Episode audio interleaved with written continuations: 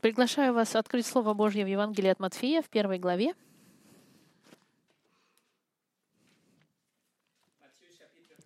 Первая глава. Если вы помните, до летней паузы мы начали изучать характеристики Бога. Мы уже изучили несколько характеристики, мы видели его все, все, всезнание, духовность, а, святость, но мы приостановили наше изучение, чтобы отправиться в параллельное изучение, чтобы ответить на вопрос, который нам задал дорогой друг, как можно видеть святость Божью. И мы отправились в путешествие через Библию, чтобы изучать, начиная с книги «Бытия». И мы сейчас очерчиваем святость Божью в каждой книге Библии, чтобы видеть святость во, всех, во всем Святом Писании. Мы закончили с вами Старый Завет. И мы сказали, что когда Старый Завет закончился, было 400 лет тишины между последним пророком Малахией и началом Нового Завета. И молчание это было, потому что Господь уже дал 39 книг Старого Завета, достаточно доказательств, чтобы доказать или показать Его святость и Его другие характеристики, Его обещания, Его требования. И сейчас была уже ответственность людей доверять Господу и познать Его и ждать Спасителя, который должен был прийти. И об этом и говорит Новый Завет. Новый Завет, начинающийся сегодня, это, это раскрытие и объяснение, и выставление, и проявление инкарнации и святости Божьей с полной в Господе Иисусе Христе. И на этом мы начнем наше изучение. Мы пробежим через Новый Завет, и мы пройдем через 27 книг, чтобы продолжать изучать святость Божью через Библию. Но до того, как начать, мы помолимся. Господь, как мы только что пропели, Ты святой Господь, святой, святой, святой. Нечто, что очень тяжело понять и схватить. Мы видим это только через Слово Твое. И сейчас, когда мы будем изучать Новый Завет, я молю, Господь, чтобы святость Твою мы могли ясно видеть в Твоем Сыне и в Духе Святом. И когда Ты проявил и показал свою святость, пусть это а, даст нам желание, Господь, приблизиться к Тебе и попробовать, попытаться и постараться жить жизнь святую. Господь, благослови проповедь своего слова именем Христа. Аминь. Сегодняшнее послание называется «Святость Божья через святую Библию», часть 7. Мы закончили с 60-м пунктом в Старом Завете, и сегодняшний пункт, это будет 61 и мы останемся только в Евангелии от Матфея. Это последовательные тексты, поэтому я предлагаю вам следовать вместе за мной. Итак, пункт 61. Святость в Духе. Третья личность Троица, Дух Божий, он очень рано представлен в Евангелии от Матфея он представлен в отношении Христа. Мы посмотрим с вами первая глава, 18 стих. Рождество Иисуса Христа было так. По обручении матери его, Марии с Иосифом, прежде нежели сочетались они, оказалось, что она имеет в чреве от Духа Святого. Иосиф, Дух Святой. Дух Святой, Он совечный, а, равный, вечный вместе с Отцом и Сыном. Он разделяет ту же самую суть божественную. Никто из этих трех личностей Троицы не является больше Богом, чем другой. Никто из этих личностей Троицы является более сильным или более могучим, и более святым или более э, вечным, чем другой. Все три личности Троицы, они разделяют суть Бога, но имеют разные роли. Это один Бог, включающий в себя три личности одинаковые. И, и, и все три личности, они найдены повсюду в Старом Завете. И даже если он называется всего два раза Духом Святым в псалмах, мы его находим уже в начале книги Бытия, в первом стихе. Мы читаем в начале «Сотворил Бог небо и землю. Земля же была безвидна и пуста, и тьма над бездной. И Дух Божий носился над водой». Дух Святой был активен в старозаветные времена как тот, который давал жизнь. Дух Святой приходил э, на лидеров Израиля, чтобы исполнять особые э, задания, либо давать им власть, или давать им задания в определенный момент. Дух Святой вдохновлял и, и, и направлял пророков Старого Завета. Он останавливал грехи людей в старозаветные времена. И также есть обещание Бога, что Он даст свой дух как часть Нового Завета во Христе. В, Стар... в Новом Завете мы видим Духа Святого, потому что Он, он э, повсюду в службе Господа Христа. И Он был дан церкви, чтобы Он жил постоянно в верующих Нового Завета, включая нас. И сегодня Дух Святой активен среди нас. Святой Дух, Он направляет людей ко Христу. Дух Святой возрождает сердце веру, верующего, чтобы он верил. Он меняет сердца неверующих из каменные в плотские. Он является свидетель, свидетелем правды Христа. И он, он нам показывает тяжесть нашего греха и показывает нашу необходимость во Спасителе. Дух Святой нас направляет нашей жизни, направляет, чтобы мы могли быть больше соответствовать Христу. Он работает в нас, чтобы мы могли следовать э, за святостью и за правосудием. Дух Святой активен сегодня, потому что Он нас отделяет от греха и от мира. И при, чтобы мы приближались к Богу все больше и больше. Он дает нам жажду и голод по Слову Божьему. Он меняет нас изнутри. Он даже приводит нас ближе к Богу таким образом. Видите, насколько Дух Святой активен в церкви и в мире. И мы уже сказали, что Бог нас делает святыми в момент, когда мы раскаиваемся. Он дает нам жизнь вечную, когда мы доверяемся Христу. Господь нас видит теперь как совершенными, святыми. И именно, но именно Дух Святой нас приводит к тому, чтобы мы могли жить эту жизнь святости в течение нашей жизни, столько, сколько мы живем, скажем так. В книге «Послание к римлянам» Павел называет Духа Святого Дух святости, потому что это работа Святого Духа, работать в нас, чтобы приводить нас к святости. И в книге Галатам, в 6 главе 22 стихе, есть плоды Духа, Святого, характеристики, которые мы, как христиане, должны иметь или уже имеем благодаря жизни Духа Святого в нас. 62 пункт. Святость рождена. Святость рождена. Евангелие от Матфея открывается с генеалогией Христа, которая показывает нам, что, что Авраам был предком э, Иисуса через Давида, показывая, что трон Давида принадлежит Христу, как это было сказано в пророках. И потом Матфей описывает рождение Христа. Давайте еще раз начнем с 18 стиха. Рождество Иисуса Христа было так. По обручении Марии — матери его Марии с Иосифом, прежде, нежели сочетались они, оказалось, что она имеет в чреве от Духа Святого. Мария и Иосиф, они были официально помолвлены. как если бы в те времена в культуре они были почти как муж и жена уже.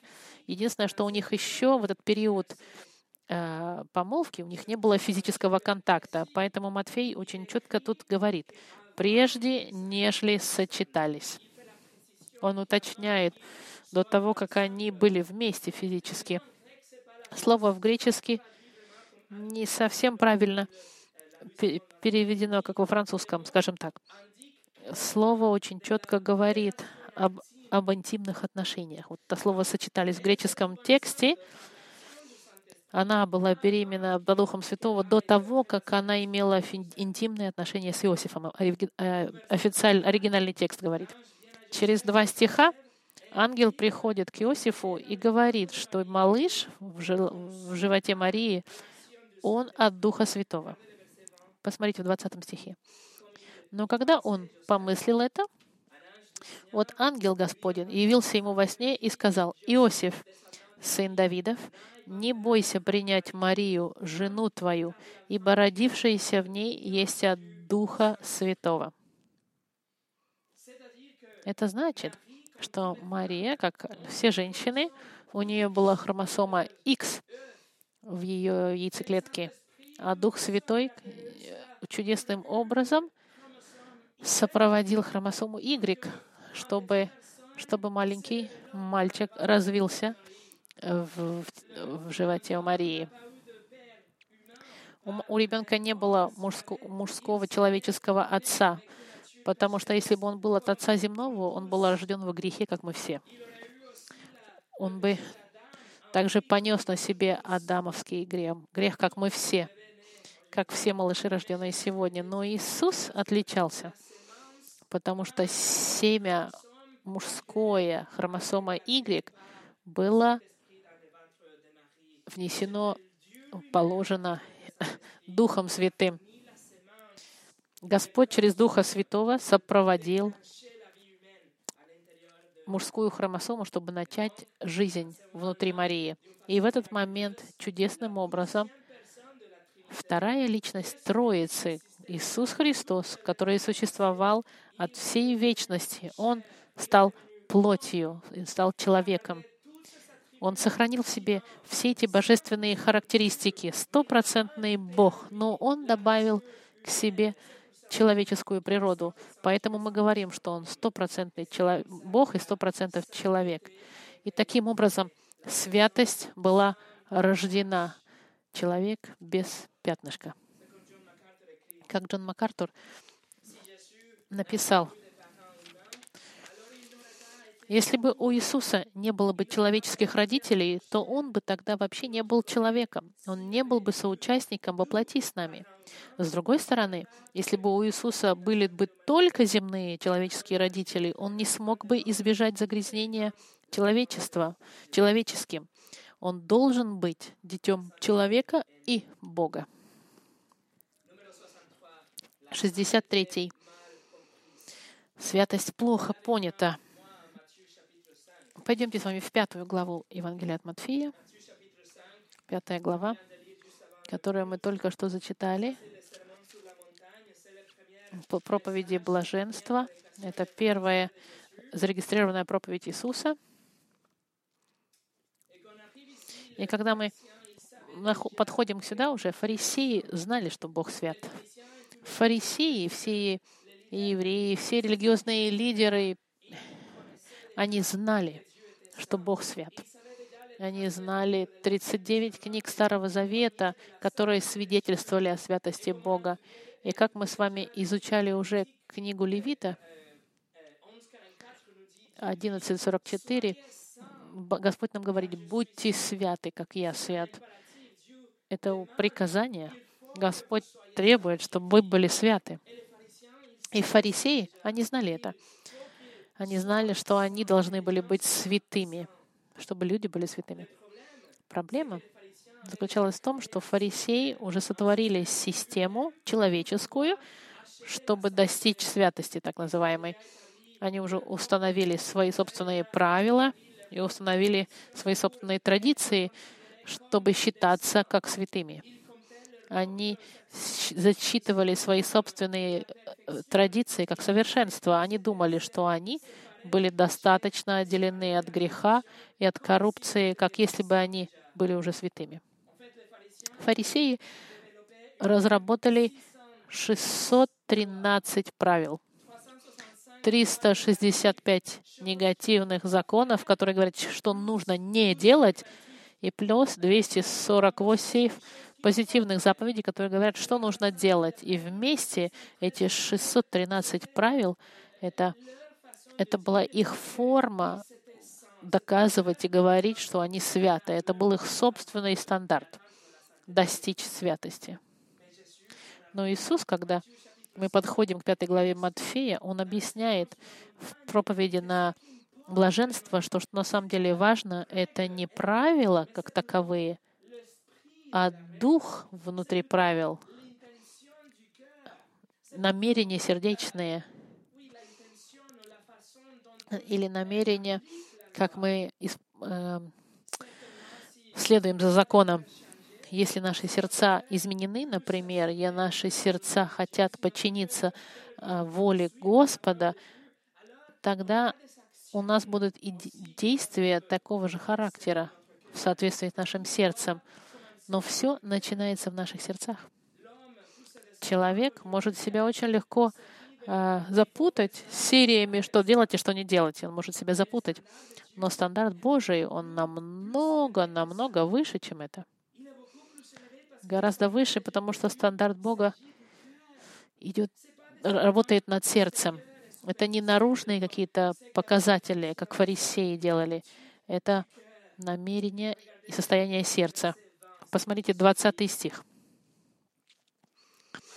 «Ибо, говорю вам, если праведность ваша не превзойдет праведности книжников и фарисеев, то вы не войдете в Царство Небесное».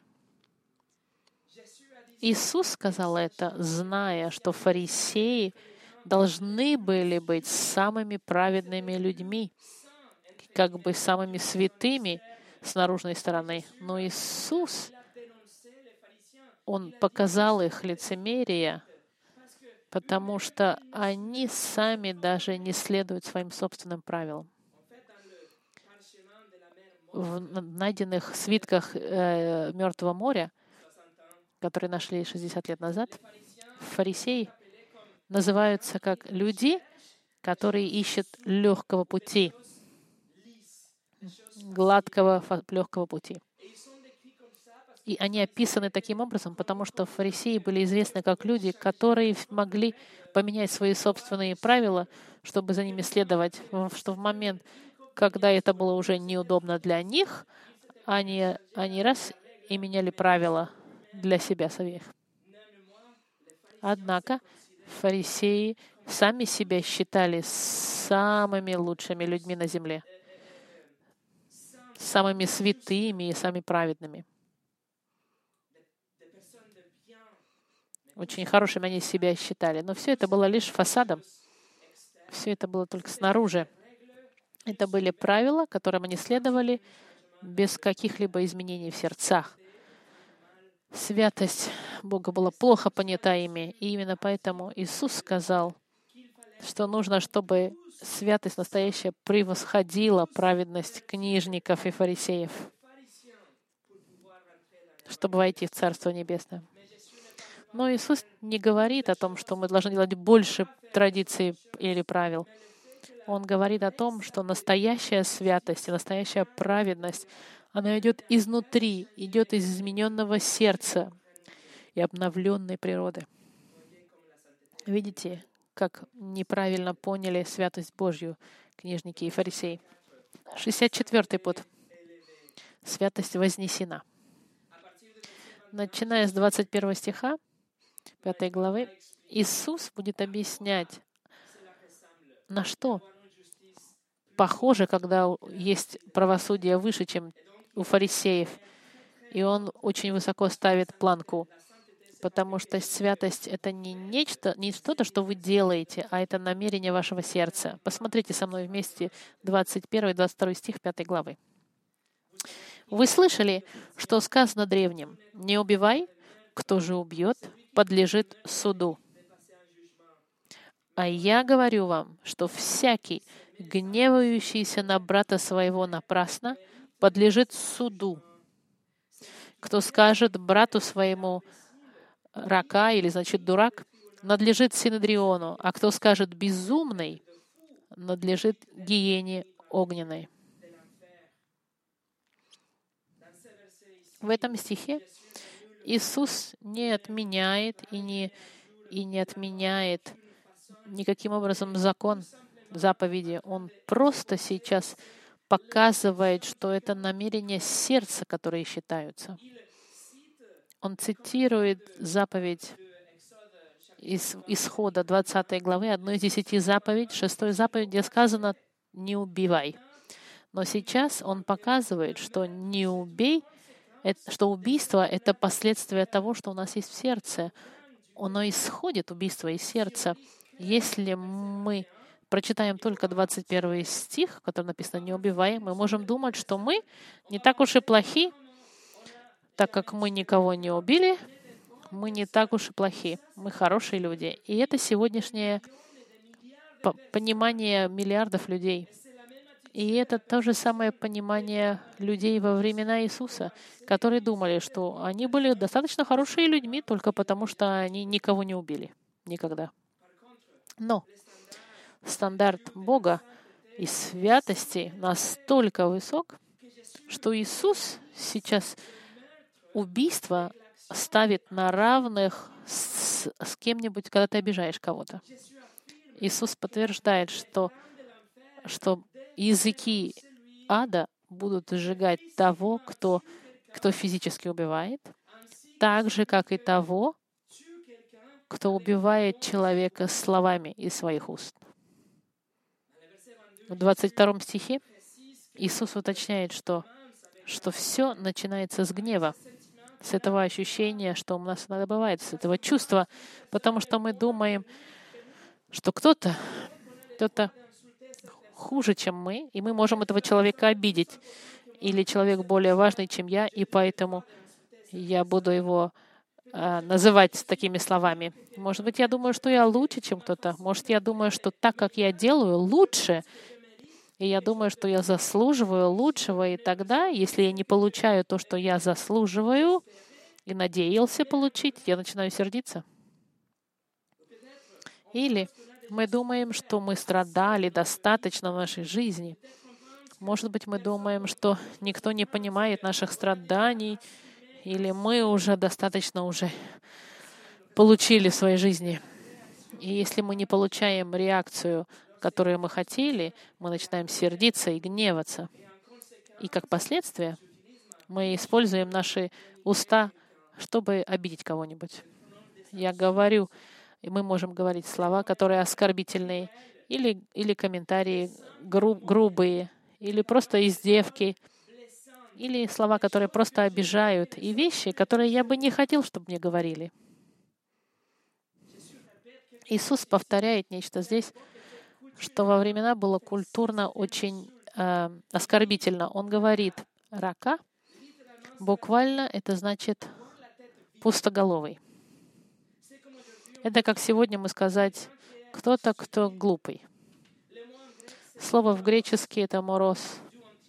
Откуда идет слово в английском «moron» или «глупец»? Это выражение, которое, если вы хотите, оно не, не такое уж драматично тяжелое, но даже такое легкое выражение, Иисус говорит, что если мы кого-то назвали глупым или пустоголовым, мы заслуживаем ада. Потому что все идет из наших сердец. Дальше, в 12 главе, Иисус скажет, «Я вам говорю, говорю вам, что за всякое праздное слово, какое скажут люди, дадут они ответ в день суда». И я не думаю, что Иисус преувеличивает или обманывает здесь, или шутит. Это правда? Номер 65, пункт 65. Святость вознесена еще выше. Посмотрите 27 и 28 стих. Вы слышали, что сказано древним, не прелюбодействуй, А я говорю вам, что всякий, кто смотрит на женщину с вожделением, уже прелюбодействует с нею в сердце своем. Еще раз Иисус говорит о седьмой заповеди в книге Исхода, 20 главе. Он объясняет, что Бог не, не только смотрит на действия прелюбодеяния или измены, но даже на наши сердца смотрит. Даже если человек, мужчина, не изменил физически своей жене или жена была верна своему мужу физически, но просто смотрела с сексуальным интересом или желанием на кого-то другого, уже мы совершили прелюбодеяние в сердце перед Богом. Это значит, что человек, мужчина, может быть уверен своей жене снаружи, на фасаде, он кажется снаружи человеком верным. И друзья его, его соседи никогда не будут сомневаться, что этот человек был верен.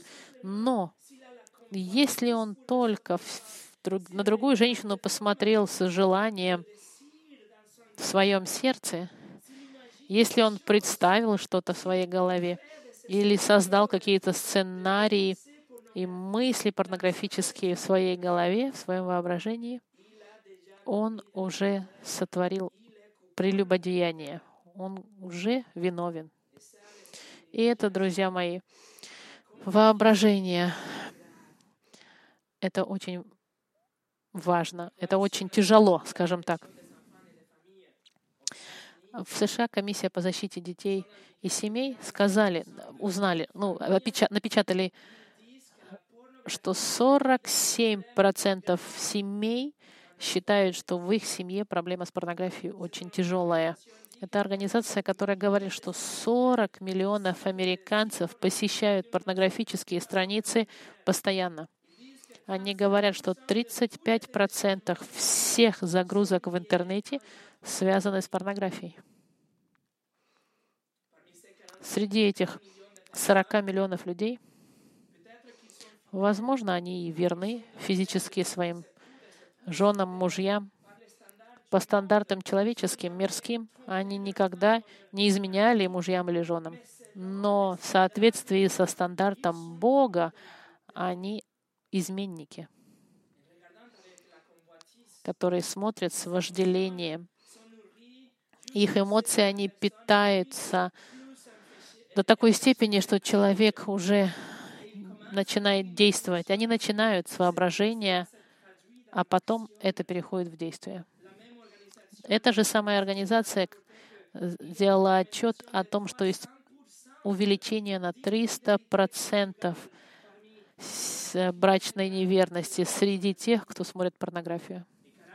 И 40% этих людей, они считают себя зависимыми от секса. И они даже разошлись со своими мужьями, женами, чтобы дальше продолжать быть в этой отрасли. Именно поэтому Иисус говорит, что даже если мы смотрим на кого-то с сексуальным желанием, мы уже виновны в прелюбодеянии. Святость Бога настолько высока, планка ее. Послушайте, что сказал известный проповедник канадский Карсон. Воображение — это дар от Бога. Но если оно питаемо грязью через наши глаза, воображение будет грязным. Весь грех включая сексуальный, начинается в воображении. Поэтому то, чем мы пытаем наше воображение, очень важно на нашем пути к праведности. 66 пункт э, святость востребуемая. Видите, как Иисус ставит планку очень высоко и оставляет фарисеев и книжников, которые думали, что они хорошие, да как и все люди, которые сегодня думают, что хороши, оставляет всех этих людей виновными перед Богом. Но Иисус еще не закончил. В следующих стихах Иисус будет говорить об обещаниях. Он будет говорить о мести. Он будет говорить о любви к врагам. И когда мы думаем, что планка, она уже была недоступна, Он добавляет еще более высокую цель, чтобы никто никогда не мог подумать, что Он достаточно хорош для рая. Каким бы образом Он не думал, что Он может достичь святости. Самый последний удар Иисуса — это 48 стих, в котором Он говорит, «Итак, будьте совершенны, как совершенен Отец ваш Небесный». Стандарт Бога, друзья мои, это совершенство. Будьте совершенны. Божий стандарт — это ничего нового. Иисус ни, ничего не придумывал. Это повторение того, что Бог уже сказал 14 веков ранее. В Клевитам в 11 главе он сказал, «Будьте святы, как я свят». Это показывает нам, что ничего не изменилось в дни Нового Завета. Святость Бога, она не меняется, ни Его требования к нашей святости. Бог не понизил свои нормы, чтобы, чтобы Его требования к человеку подошли или культуре бы соответствовали. Вместо этого Он подтверждает и повышает еще планку святости, чтобы она была абсолютно недостигаемой человеком. И вопрос в нашем духе должен быть, как же тогда можно достичь такой святости? Как мы можем быть настолько святыми и совершенными, и отделенными от греха и от коррупции? И ответ очень простой. Ответ — вы не можете. Никто не может. И именно поэтому Бог нам дает это как дар. Бог нам дает свое совершенство, У нас одевает в одеяние совершенное Христа в момент, когда мы раскаиваемся и веруем во Христа как нашего Спасителя. Бог нас делает святыми. Не мы сами себя делаем святыми, Бог нас делает святыми и праведными, потому что мы никогда сами не можем достигнуть святости. Он дает нам дар совершенства Христа. И одновременно Он забирает наш грех и отдает его на крест со Христом. Иисус был наказан за нас и впитал в себя правосудие Бога.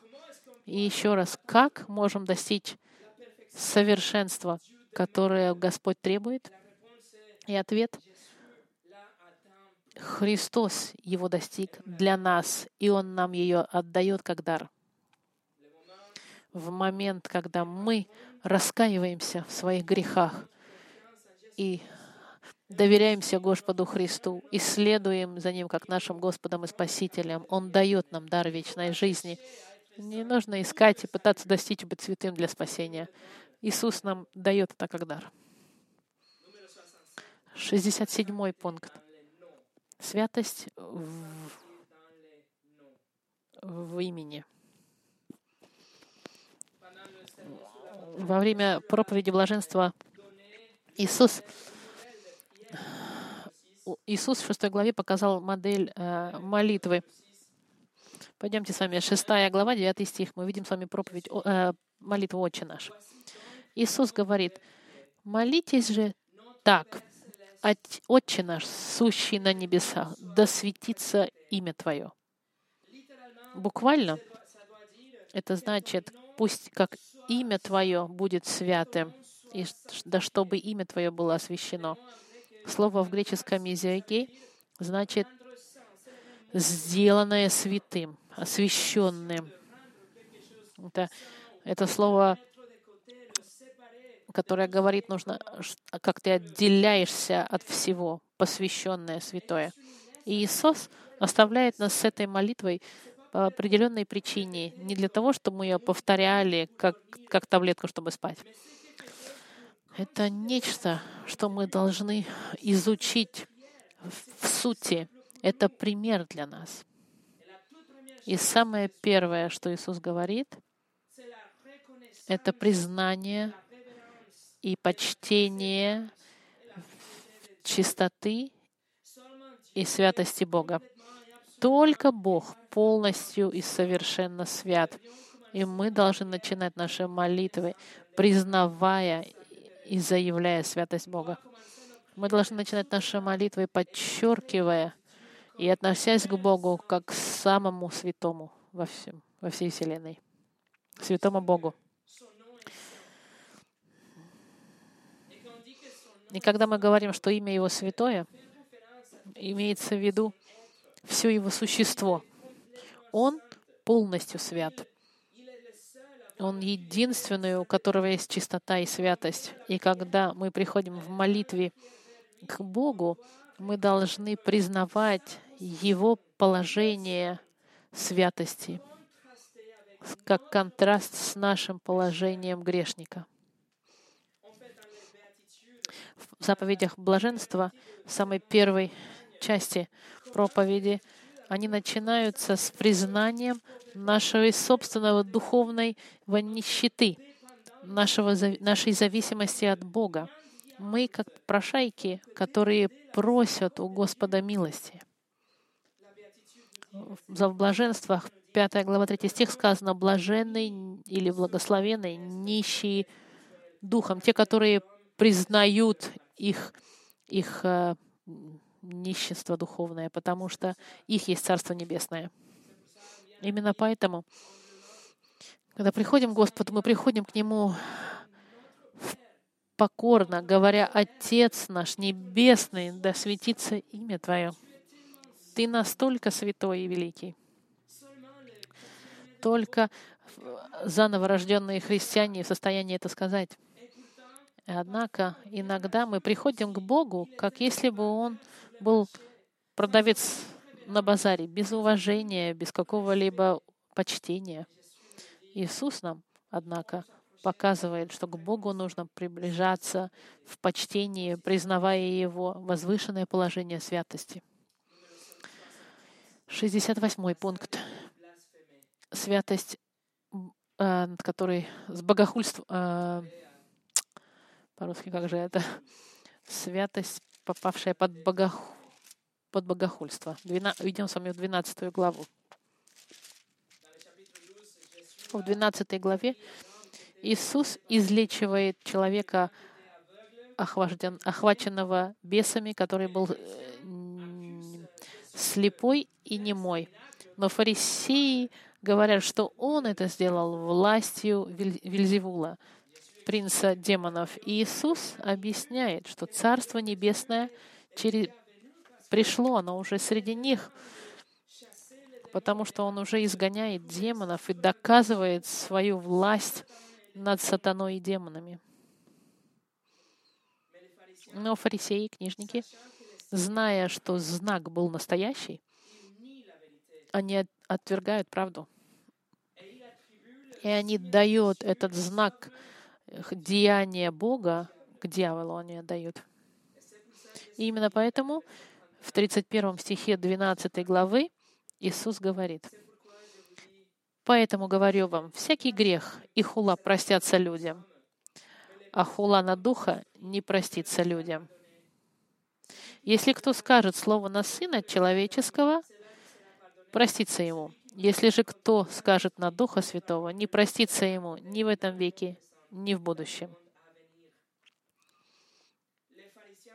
Фарисеи знали, что Иисус делал все чудеса силой Бога. Все чудеса, все знаки, они были явны, и невозможно было их избежать. Это должна была быть власть Бога. И они признавали это в Евангелии от Иоанна, в 11 главе, 48 стихе, и в Деяниях, в 4 главе, в 16 стихе. Они признают, что Он сотворил дела. Но потому как они подвергают, под, под, они подтверждают его чудеса, но не хотят признавать, что Бог, что Иисус от Бога, они тогда говорят, что Иисус делает это от сатаны.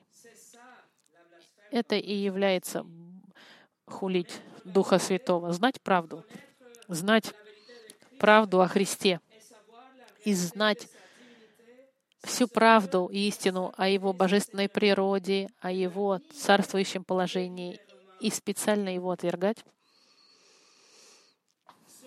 Те, кто знают, что все, что Иисус сказал, это правда, все его заявления правдивы, и все равно отвергает Иисуса Христа, эти люди грешат против Духа Святого.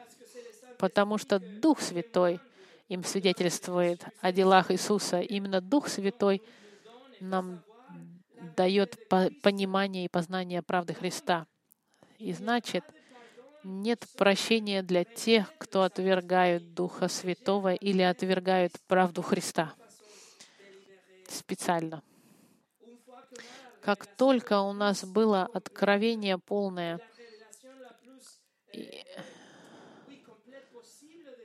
от Бога, да, полное откровение от Бога, и при всем при этом люди отвергают, они э, хулят Духа Святого. Если люди отвергают Христа и Евангелие, которое является послание от Бога и самое полное откровение от Духа, нет для таких людей прощения. И поэтому люди эти остаются осужденными, потому что остаются в грехе. 69 пункт. Э, святость признанная. Пойдемте с вами в 26 главу Евангелия от Матфея. 26 глава. Через 33 года после рождения Иисус был э, остановлен и приведен перед, перед первосвященником Каяфой. Это для того, чтобы исполнился весь план Господа, чтобы умер Христос за свой народ и пострадал. Посмотрите 59 стих.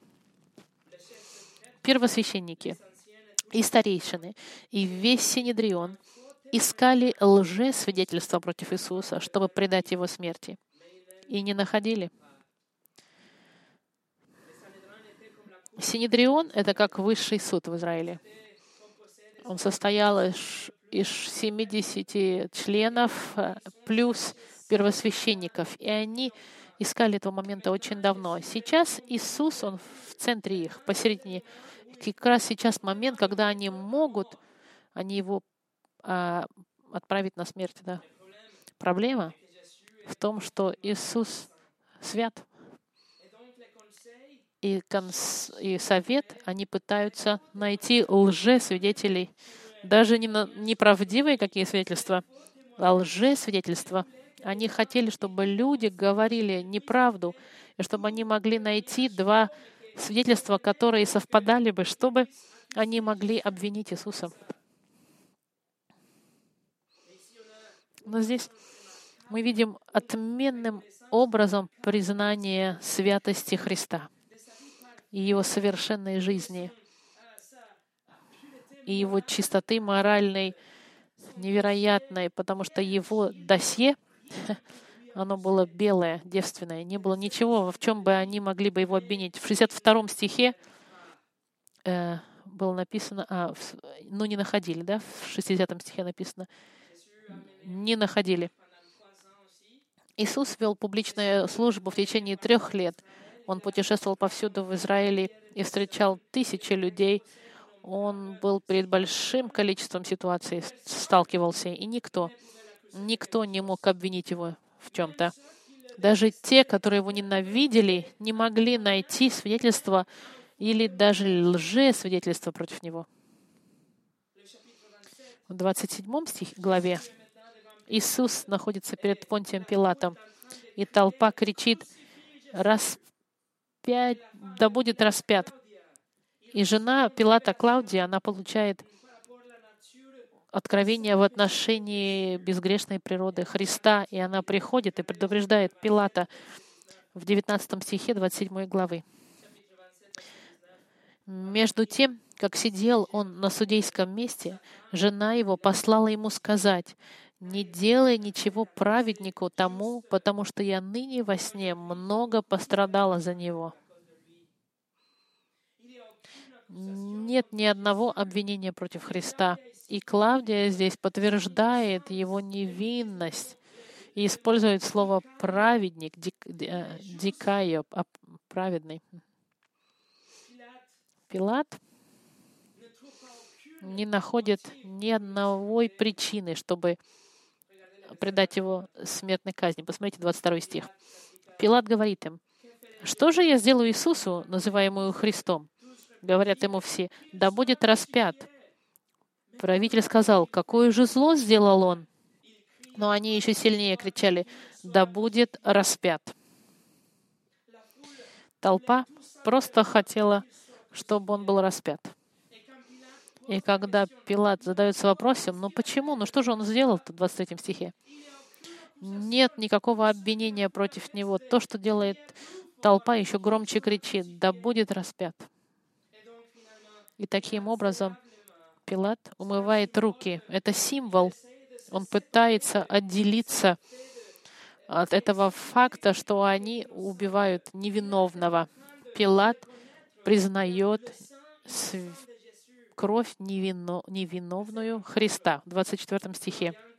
Пилат, видя, что ничего не помогает, но смятение увеличивается, взял воды и умыл руки перед народом и сказал, «Невиновен я в крови праведника этого. Смотрите вы». Ну, конечно, Пилат не был невиновным. Он, умывание рук — это было просто признание невиновности Христа. Христос был совершенен, безгрешен, всегда служился закона, и к нему было невозможно придраться. Ни одно обвинение ни против него не могло выстоять. Святость Бога, она была даже видна в самый темный момент истории, в процессе над Иисусом. И в заключении 70 пункт. Святость направленная, отправленная. Самая последняя глава от Матфея рассказывает о воскрешении Христа и как Он появляется э, перед своим вознесением.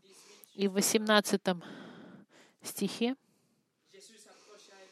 и приблизился, и приблизившись, Иисус сказал им, «Дана мне всякая власть на небе и на земле. Итак, идите, научите все народы, крестя их во имя Отца и Сына и Святого Духа, уча их соблюдать все, что я повелел вам. И вот, я с вами во все дни до окончания века. Аминь. У Иисуса есть весь авторитет и вся власть, и все господство на небесах и на земле. И на базе этого авторитета Он приказывает своим апостолам, апостолам и, и ученикам делать апостолам. Христиане, все христиане, нам приказано Господом делиться Евангелием и крестить новорожденных, и их учить, соблюдать то, что Иисус нам заповедал. А что же Он заповедал? Что значит то, соблюдать все, что я повелел вам? Что мы должны соблюдать? Ответ. Иисус учил святость в практике. Это не теория, это практика. Святость начинается с нашим э, изменением, рождением свыше, но потом она продолжает расти и увеличивается в течение нашей жизни. Процесс, который называется освящение. Как? Через службу Слова Святого, через Духа Святого. Джон МакАртур сказал, Христос призывает к себе апостолов не для того, чтобы дать им легкую процветающую жизнь, но чтобы сделать их святыми и плодотворными. Святость Бога, она четко видна в Евангелии от Матфея. Святость Бога видна в Сыне и в Духе Святом, и в заповедях, которые у нас есть, быть святыми и жить жизнь святую, отдельную от греха — и учить других следовать за этим освящением. Но, друзья мои, мы никогда не будем святыми сами по себе. Сначала мы должны получить новое рождение, новую жизнь во Христе. И потом мы можем следовать за святостью, за жизнью, отделенной от греха, благодаря Слову Божьему, которое нас меняет, и Духу Святому, который работает в нас. И мы должны понять, что святость, которой мы нуждаемся, чтобы быть перед Богом, она у нас уже есть. Как? Милостью Божьей через веру во Христа. Эта святость, она у нас уже есть. Дух Святой в нас сотворил новое сердце, которое хочет следовать за Христом и за освящением. И мы должны продолжать работать над нашим сердцем, чтобы оно продолжало очищаться все больше и больше и отделяться все больше и больше от греха. Послушайте, что Иисус сказал Матфеи, 5 глава, 8 стих. «Блаженны чистые сердцем, ибо они узрят Бога».